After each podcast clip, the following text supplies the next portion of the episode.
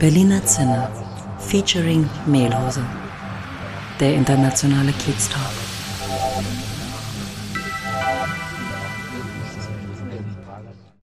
Herzlich willkommen im Berliner Zinner, dem internationalen Kiez-Talk mit Daniel und mit Olaf. Ja, hallo auch von meiner Seite. Ich bin's, der Daniel. Heute wieder auf der digitalen blauen Couch mit Lisa Spieß. Lisa wurde mir vorgestellt von Catherine Peloquin, die ich damals, ich glaube im Jahr 2015, bei einer Wanderung um den Mont Blanc kennengelernt habe. Äh, Elisa hat eine sehr spannende Geschichte zu erzählen äh, in Bezug auf was sie so macht ähm, und wo sie auch lebt. Ähm, von daher freuen wir uns ganz besonders, äh, Lisa, dass wir dich heute hier auf der digitalen blauen Couch äh, begrüßen dürfen und würden, ja, stell dich doch einfach mal selbst vor. Hallo, vielen Dank für die Einladung. Ich freue mich sehr, heute hier zu sein. Ähm, genau, ich bin Elisa. Ich habe die Firma Farm Capital gegründet letztes Jahr und ähm, bin dazu gekommen, weil ich mittlerweile relativ lange schon in dem Kryptobereich unterwegs bin und mich da ja so selber durchgebissen habe und mir viel selber beigebracht habe und über die Jahre gemerkt habe, wie wahnsinnig wenig Frauen eigentlich in der Branche sind und habe dann gesagt, dass ich das irgendwie ja sehr bedauernswert finde und das gerne verändern würde. In Kombi mit der Tatsache, dass ich glaube, dass es sehr, sehr wichtig ist, dass wir Frauen uns um äh, auch um Finanzthemen kümmern, was immer noch äh, eher selten ist, beziehungsweise was ja auch gerade ein großer Trend ist. Und ähm, als Tochter einer alleinerziehenden Mutter bin ich mir der Relevanz dieser Situation sehr bewusst. Und so kam dann irgendwie die Idee für From Capital, und das mache ich seit letztem Jahr äh, sehr enthusiastisch mit einem ganz, ganz tollen Team. Supi, ähm, Elisa, damit haben wir schon alles geklärt. nee, nee, super, super Aufschlag äh, von dir. Ähm, das gibt schon mal einen Einblick, was du äh, beruflich so machst. Ähm, was unsere ZuhörerInnen auch äh, interessiert ist, wo bist du eigentlich zurzeit, weil wir das ja hier digital aufnehmen? Ähm, ja, und wie ist so ein bisschen dein, dein, dein, dein Werdegang? Wie bist du zu dem gekommen, was du heutzutage machst im Bereich Krypto? Ja, ähm, also physisch bin ich äh, in München mittlerweile. Ich war auch lange in Berlin und das ist auch immer noch eine große Liebe. Aber jetzt hat es mich wegen der anderen großen Liebe nach München verschlagen. Ähm, und Genau, mein Werdegang ist sehr untypisch gewesen eigentlich. Ich bin eigentlich Geisteswissenschaftlerin und ähm, war in der 11. Klasse ein Jahr in Brasilien, was mich sehr geprägt hat. Und damals, seitdem habe ich so das Bedürfnis, irgendwas zu machen, was einen positiven Einfluss in der Welt hat. Ähm, nur war mir lange nicht bewusst, wo ich genau diese Stelle finde und wie ich das am besten machen kann. Und dann habe ich über mein Ethnologiestudium Danach habe ich auch beruflich unterschiedliche Sachen gemacht. Ich habe das Kochhaus in Berlin gegründet mit zwei Freunden zusammen, ähm, war dann nochmal zweieinhalb Jahre in Boston, habe da an einem Spracheninstitut gearbeitet, mich viel mit dem Thema interkulturelle Kommunikation auseinandergesetzt und dann im Prinzip im nächsten Schritt in so einer ja, Findungsphase und so sehr auf der Suche seiend danach, was ich denn jetzt eigentlich machen kann, was ich eigenes machen kann, wo ich irgendwie Impact habe ähm, kam ich eben auf die Kombination Krypto und Weiterbildung und das insbesondere eben für Frauen. Mhm. Da wir ja auch ein Berliner Podcast sind, ähm, interessiert uns auch immer sehr stark, ähm, wieso bist du damals nach Berlin gekommen? Ähm, und warum, okay, du deine große Liebe, die hat dich dann wieder weggetrieben, aber genau, wie, wie bist du denn nach Berlin gekommen damals? Ja, ähm, ich komme eigentlich aus dem Rheinland, mhm. aus dem Siebengebirge. Und nachdem ich aus Brasilien zurückkam und dieses Jahr in Sao Paulo war, war da alles sehr, sehr eng. Also ähm, ja, das ist, glaube ich, das, was es am besten trifft. Und mein großer Bruder war damals schon in Berlin und dann habe ich durch den das erste Mal Berliner Luft geschnuppert und dann war klar, ich muss raus aus dem Rheinland und ich muss nach Berlin. Und was heißt eng? Also, also so vom Mindset her oder wie kann ich mir das vorstellen? Ja, genau. Ja, das war, jeder kennt jeden, jeder, also auch in so dörflichen Strukturen, da wird ja auch sehr gerne mhm gejudged und irgendwie beurteilt und jeder hat eine Meinung und alles ist irgendwie, ja, irgendwie eng im Kopf, so mm, für mich mm. zumindest damals. Und ich hatte das Gefühl, ich muss jetzt irgendwie hier raus, ich will die Welt sehen, ich will ähm, diese Kreativität, dieses äh, Unermüdliche, dieses Rastlose in Berlin, das alles hat mich total angezogen. Cool. Und jetzt bist du ja in München. Ähm, jetzt kann ich mir nicht vorstellen, dass München auch so cool ist wie Berlin, aber vielleicht kannst du ein bisschen Werbung machen. ja, München hat andere Reize. München ist sicherlich nicht ähm, so, weiß ich nicht, so divers und nicht so bunt wie Berlin, mhm. all das. Auf der anderen Seite ähm, ist es sehr schön und sehr geordnet und sehr, äh, ja, auch irgendwie entspannt, wenn man so will. Und ähm, was aber tatsächlich das Allerschönste für mich hier ist, ist das Umland, sind die Berge, sind die Seen, sind die Möglichkeiten, hier in der Natur zu sein. Das äh, ist dann auch in einem bestimmten Lebensabschnitt, glaube ich, wichtiger als, ähm, weiß ich nicht, die Bar 25 und das Berghain oder so. Ja, volle Zustimmung von meiner Seite. Ich habe es genau andersrum als du gemacht. Ich habe in München gewohnt und bin dann den Weg nach Berlin gegangen und bin auch sehr zufrieden. Aber wenn ich etwas vermisse, ist das wirklich die Natur und die Berge. Also da glaube ich, sind wir genau auf Wellenlänge. Ähm, äh, Stichwort Cryptocurrency. Ähm, generell glaube ich, also ich glaube, viele Leute wissen, dass da ein großes Potenzial drin steckt und dass da viel möglich ist. Ähm, aber ich glaube, es gibt immer noch sehr viel Skepsis bei vielen Leuten oder viele Leute ähm, wissen nicht so richtig, was sie damit anfangen sollen, wollen. Äh, vielleicht kannst du oder könntest du uns einen kleinen, kurzen, knackigen Einstieg in das Thema geben und sagen, warum es sich lohnt, sich damit zu beschäftigen? Das ist immer wahnsinnig schwierig, ähm, aber das ist natürlich ganz oft die, die Frage, jetzt erzähl doch mal ganz kurz, äh, was das eigentlich ist. ähm, ja, es gibt wahnsinnig viele Vorurteile. Es gibt ähm, so viel vorgefertigte Meinungen, ähm, aber ich bin mittlerweile ehrlich gesagt dazu übergegangen, ich möchte niemanden umstimmen müssen. Wenn jemand sich nicht mit Krypto auseinandersetzen möchte, dann ist es sein gutes Recht. Ich glaube, dass jeder da letzten Endes was verpasst. Ich glaube, Krypto wird riesengroß. Die Einflüsse der Blockchain-Technologie werden wir in allen möglichen Bereichen spüren. Wir werden damit arbeiten, ohne dass wir wissen, dass wir damit arbeiten. Ähm, aber das geht eben dieses ganze Thema Blockchain und dezentrale ähm, Strukturen. Das geht viel, viel weiter als das Thema Cryptocurrencies. Also der Bereich der Tokens und Coins wie Bitcoin, Ethereum, ähm, Binance Coin, was auch immer, ähm, das sind alles, ähm, ja, das ist nur ein Teil der, oder das ist nur eine Seite der Medaille. Es gibt den großen Bereich dezentrale Strukturen, die ganz viel Potenzial haben, was für uns in politischer Weise relevant werden wird, was für uns für Lieferketten relevant werden wird, was für ähm, Ownership im Internet, für ähm, Eigentumsverhältnisse im Internet auf Daten letzten Endes relevant werden wird. Und ähm, also das sind so die, die ganz großen Schlagworte, die auch letzten Endes das sind, weshalb ich glaube, dass es total wichtig ist, sich damit auseinanderzusetzen. Ähm, ja, das Thema Blockchain Willst du eine Kurzdefinition ähm, von Blockchain oder? ich glaube, das war eigentlich schon mal ein ganz guter Einstieg. Also gerade dieses mit diesen dezentralen Strukturen äh, macht schon Sinn. Vielleicht kannst du ja dann dazu noch mal einen Satz sagen. Da bin ich irgendwie hellhörig geworden, was damit dann gemeint ist. Ja, absolut. Ähm, wir sind mittlerweile in einer Situation, dass wir ähm, ganz wenige große Konzerne haben, die Monopole auf bestimmte Bereiche haben. Das, wir haben Amazon, wir haben Google, wir haben Facebook. Ähm, die haben so viel zentralisierte Macht und wir als User haben keine Gewalt, haben keine, ähm, keine Möglichkeit, über unsere eigenen Daten zu verfügen, sondern unser aller Daten liegen immer bei diesen Mittelsmännern egal wer das ist in dem Fall, ob es jetzt Facebook ist oder ob es Spotify ist oder wer auch immer.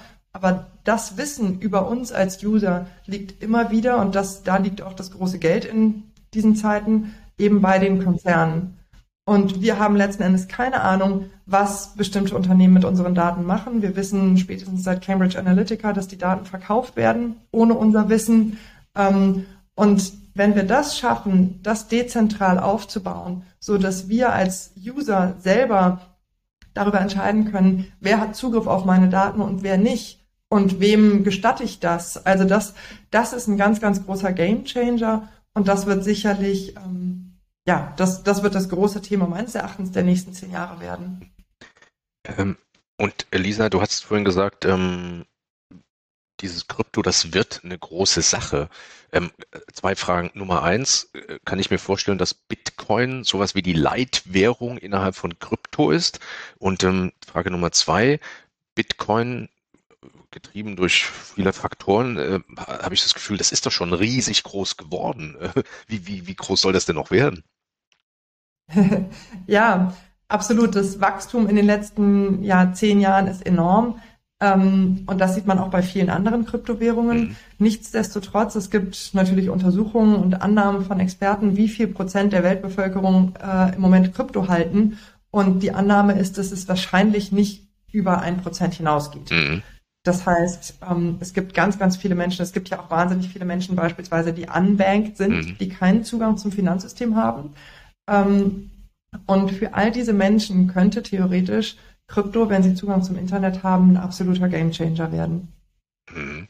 Und äh, die erste Frage, die ich hatte, ist, dass, ähm, ist Bitcoin sowas wie die Leitwährung innerhalb von der Krypto-Industrie oder stelle ich mir das gerade falsch vor? Genau.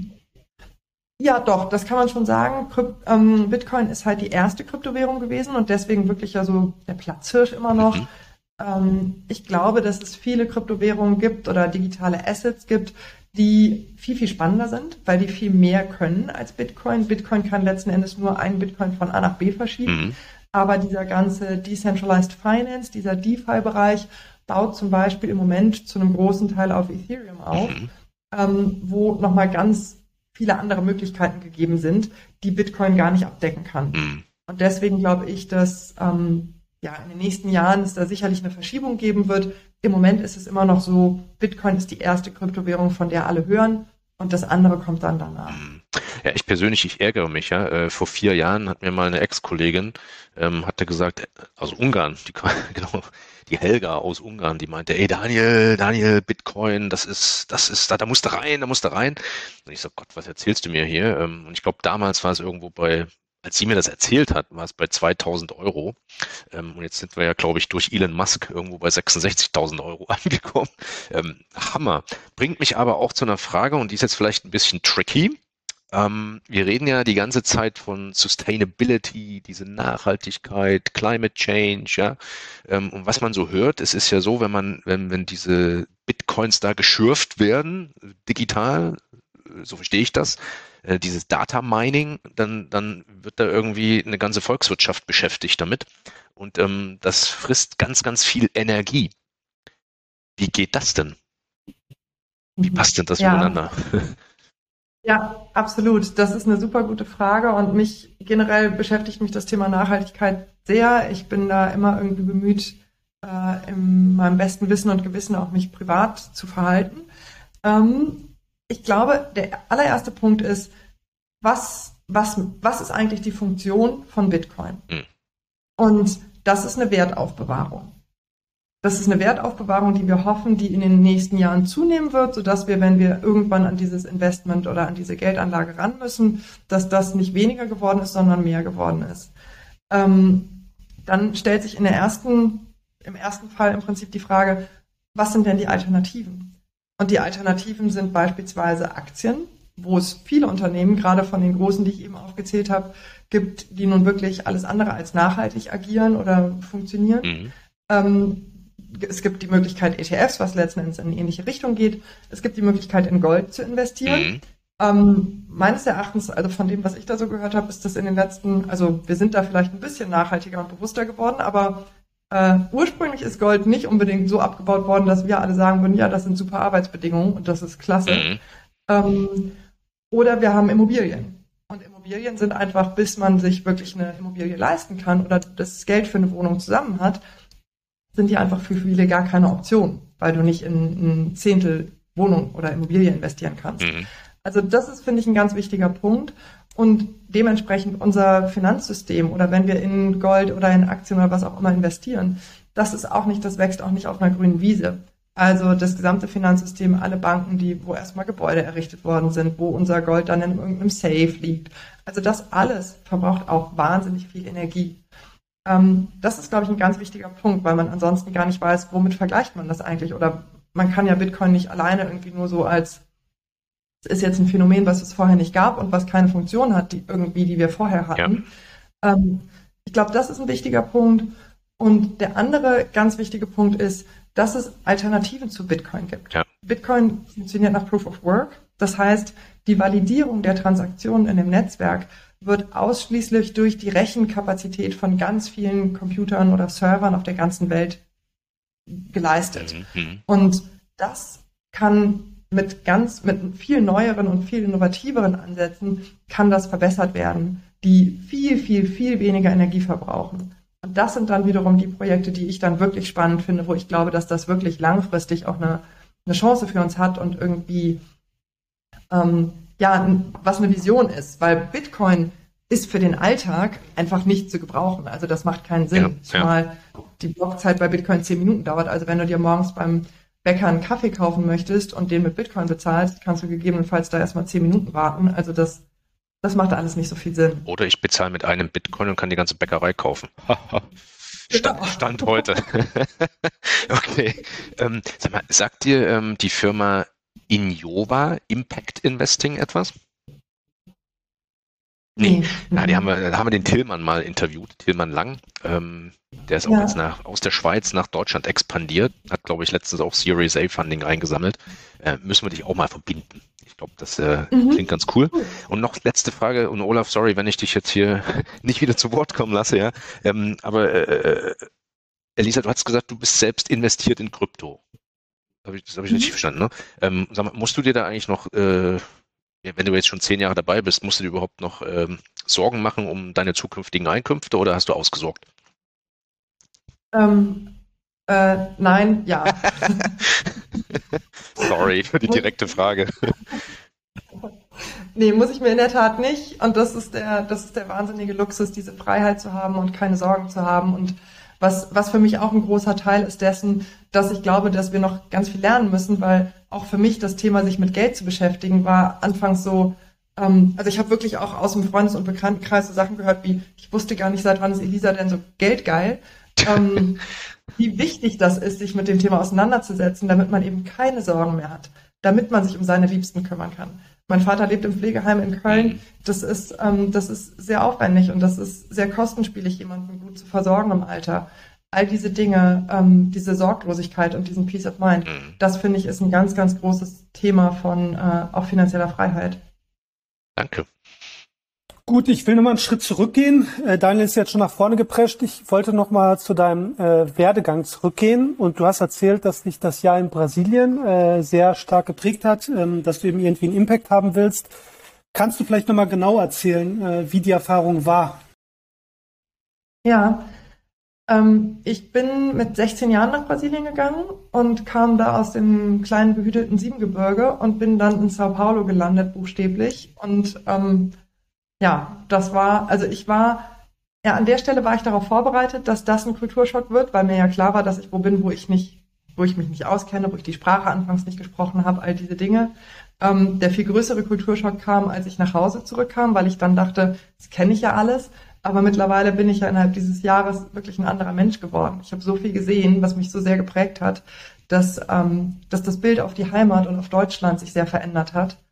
Und ähm, ich glaube, dass das Große, was für mich wirklich alles verändert hat, war zu erkennen, wie privilegiert wir hier sind und wie privilegiert ich als kleine, dann 17-Jährige irgendwie in, äh, im Siebengebirge bin, ähm, wie wenig Sorgen ich mir machen muss und wie, wie demütig ich eigentlich sein sollte und dass ich, dass ich diese Chancen, die ich vom Leben bekommen habe, einfach nur aus purem Zufall, weil ich hier gelandet bin, dass ich damit was machen muss und dass ich damit irgendwie dass ich das nicht for granted nehmen darf. Gut, du hast dich dann entschlossen, dass du Einfluss nehmen willst, willst in der Welt, dass du was Gutes tun willst. Und ähm, wann ist dir klar geworden, dass du selbst ein Unternehmen gründen musst, um diesen Einfluss zu nehmen, um einen Impact zu haben? Ähm, das war definitiv ein Prozess. Also anfangs dachte ich dann irgendwie, ich muss vielleicht ins Auswärtige Amt, ich muss irgendwie sowas wie Diplomatin werden oder irgendwo so zwischen Menschen kommunizieren oder ähm, dann habe ich gemerkt, okay, da habe ich das Gefühl, habe ich wirklich sehr, sehr wenig Möglichkeiten und ähm, muss so nach den Regeln spielen, die mir auferlegt werden und die gegebenenfalls nicht mit meinem Gerechtigkeitssinn übereinstimmen.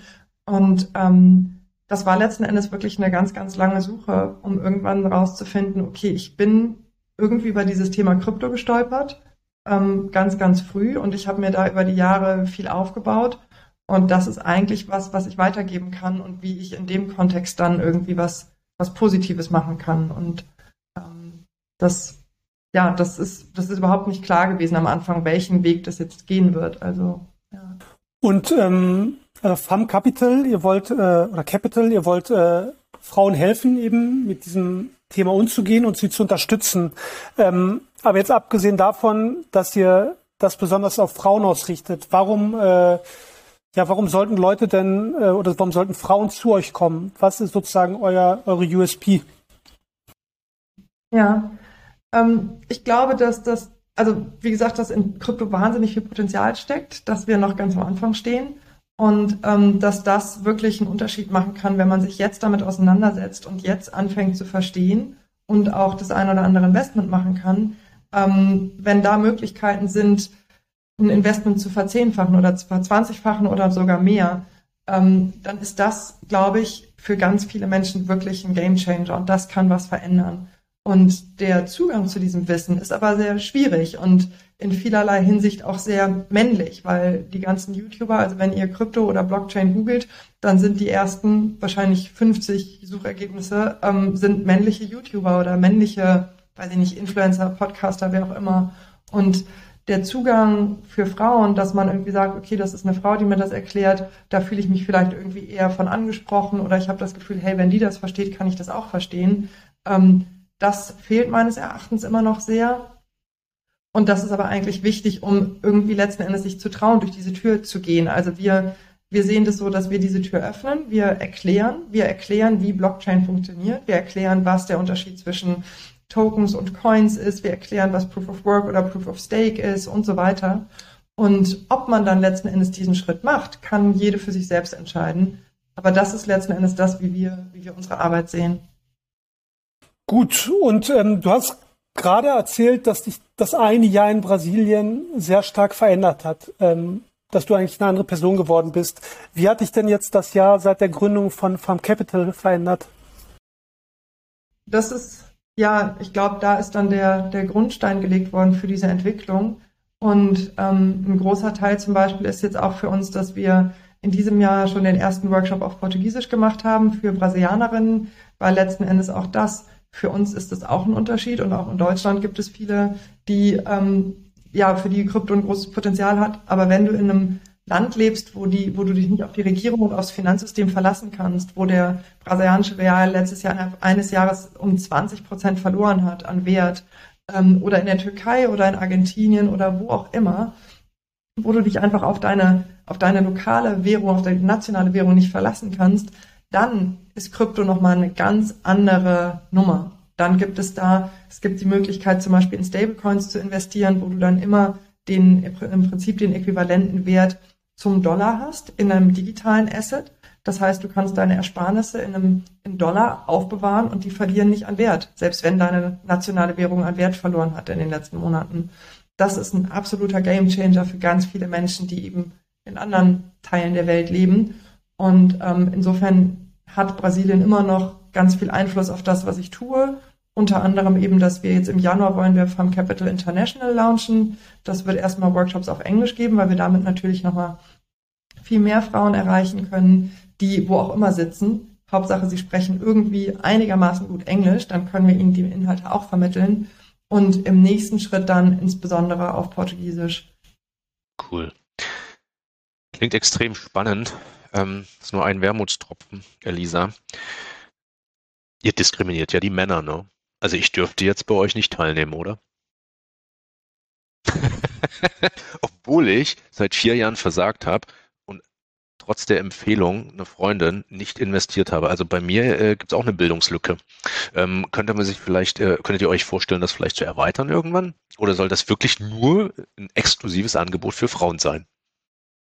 Ja, es soll tatsächlich nur für Frauen sein. Es ist total, also zum einen, wie gesagt, es gibt Angebote für Männer, mhm. daran mangelt es okay. nicht.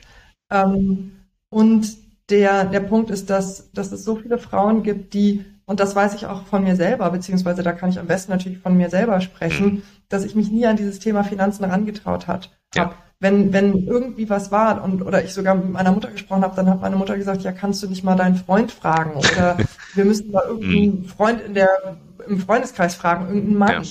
Also diese, dieses nicht auf die eigenen Fähigkeiten vertrauen in dem Bereich.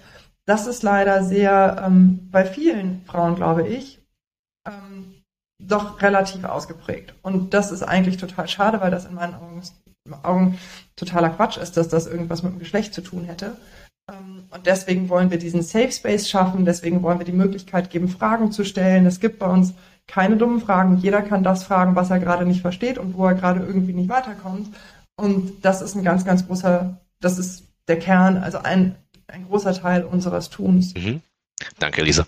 Und du hast ja ähm, gerade schon erzählt, äh, ja, wie dich eigentlich ähm, dieser internationale Blickwinkel, äh, wie positiv der eigentlich für dich war. Äh, welche Vorteile siehst du generell in Internationalität? Ähm, ich glaube, dass es ganz wichtig ist, dass wir uns, dass wir andere Perspektiven einnehmen können. Und das fängt ja schon in, keine Ahnung, in Paarbeziehungen und in Freundschaften an, dass wir, wenn wir keine Empathie für den anderen aufbringen können, dann wird es schwierig, glaube ich. Und insofern glaube ich, ist es ganz wichtig, dass wir, ähm, dass wir uns öffnen und dass wir verstehen, dass da ganz viel Potenzial drin steckt, wenn wir, wenn wir divers gemeinsam zusammenarbeiten an Themen, wenn wir viele verschiedene Blickwinkel mit reinbringen. Wir, ähm, es gibt so viele Bereiche, wo, ähm, ja, wo frischer Input und wo wir das auch jetzt schon merken, dass das Input von anderen, die eben nicht so tief vielleicht auch in Krypto sind wie wir gerade, ähm, dass, dass das total befruchtend ist und sehr, sehr positiv. Mhm. Elisa, du hast äh, in unserem Vorgespräch gesagt, dass du ähm, ja in München und Umland auf der Suche nach einer Wohnung oder einem Haus bist. Ähm, das ist für mich so eine Indikation, du fühlst dich da sehr wohl in Bayern oder auch in München. Ähm, aber könntest du dir vorstellen, nochmal, also neben deinem Business, was du jetzt internationalisieren willst, auch nochmal ins Ausland zu gehen? Ja, auf jeden Fall. Also mir ist das Thema Heimat schon total wichtig, irgendwie Wurzeln haben, Wurzeln schlagen ähm, auch in Anbetracht, was die Familie angeht, die Eltern, die auch älter werden und ähm, hier und da vielleicht Hilfe brauchen und die man einfach dann ansonsten nicht so in der Nähe hätte. Das ist, das, das ist ein Thema, was ich sehr wertschätze und was mir generell wichtig ist. Ähm, aber ich habe auch immer wieder Fernweh und gerade auch in diesen Zeiten, also ähm, das, ja, das Fernweh ist groß und ähm, auch die der Durst nach Eindrücken, nach Input, nach Inspiration, nach anderen Menschen, nach, nach allem, was irgendwie auch Reisen und Anders, Andersartigkeit irgendwie beinhaltet. Mhm. Das finde ich, merkt man in diesen, also merke ich zumindest in diesen Zeiten ganz enorm, dass mir das wirklich sehr fehlt. Mhm. Ähm, und ich habe auch noch eine Frage, die geht eigentlich auch in eine ähnliche Richtung. Ähm, du hast jetzt, also von außen betrachtet sieht das ja alles sehr gut aus bei dir. Ähm, was hast du denn noch für oder was hast du denn jetzt für Ziele gesetzt für die Zukunft?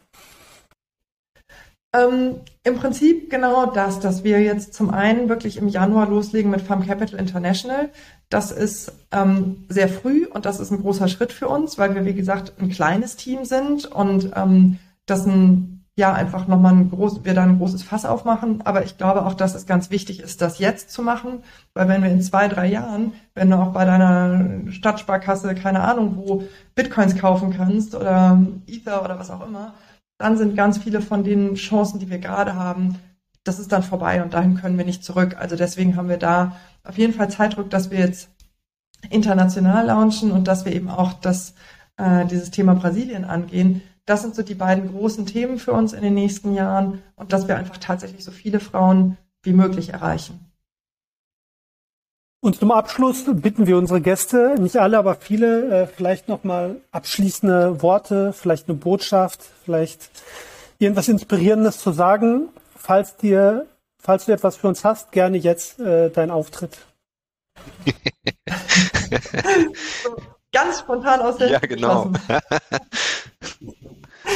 Ja, super gerne. Also was, was für mich so wahnsinnig wichtig ist und was ich mir so sehr wünschen würde, ist, dass die Menschen ähm, mit mehr Offenheit dem Thema Krypto begegnen. Dass sie einfach sich das mal zu Gemüte führen, ohne direkt irgendwie zu urteilen und einfach zu wirklich sich informieren und nicht von es gibt leider so viel auch schlecht recherchierte Artikel und überall wird immer wieder Angst geschürt und da gibt es Scam und da ist Betrug und da ist Gefahr und da ist das Darknet und da ist die Nachhaltigkeit irgendwie ein großes Thema.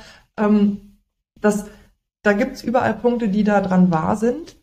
aber es gibt noch viel mehr. Und ich glaube, das Positive, was wir mit Krypto bewegen können und was Krypto letzten Endes auch an ja, Power to the People letzten Endes heißen kann, das ist viel, viel größer als diese negativen Aspekte. Schwarze Schafe gibt's immer und irgendwen gibt's immer, der irgendwie versuchen wird, von irgendwas zu profitieren.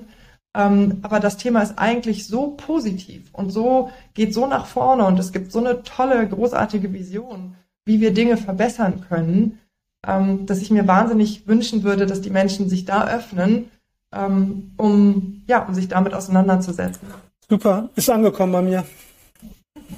Ja, finde ich auch. Also dafür, dass es ja wirklich ad hoc war, ähm, klasse. Super Schlusswort. Ähm, ja, und ich glaube, Lisa, Olaf, äh, wir sind damit auch am Ende unserer Serie angekommen oder unserer Aufnahme angekommen. Lisa, ich finde das super. Ich werde mich auch nochmal bei der Catherine bedanken, dass sie uns vorgestellt hat, dass wir uns mal austauschen können zum Thema Krypto. Ganz klasse. Ja. War cool, inspirierend und ich glaube, wir werden noch in Kontakt bleiben ähm, in Bezug auf dieses Thema. Und ähm, ja, vielen Dank, dass du da gewesen bist bei uns. Super. Vielen Dank euch. Bis dann. Tschüss. Tschüss.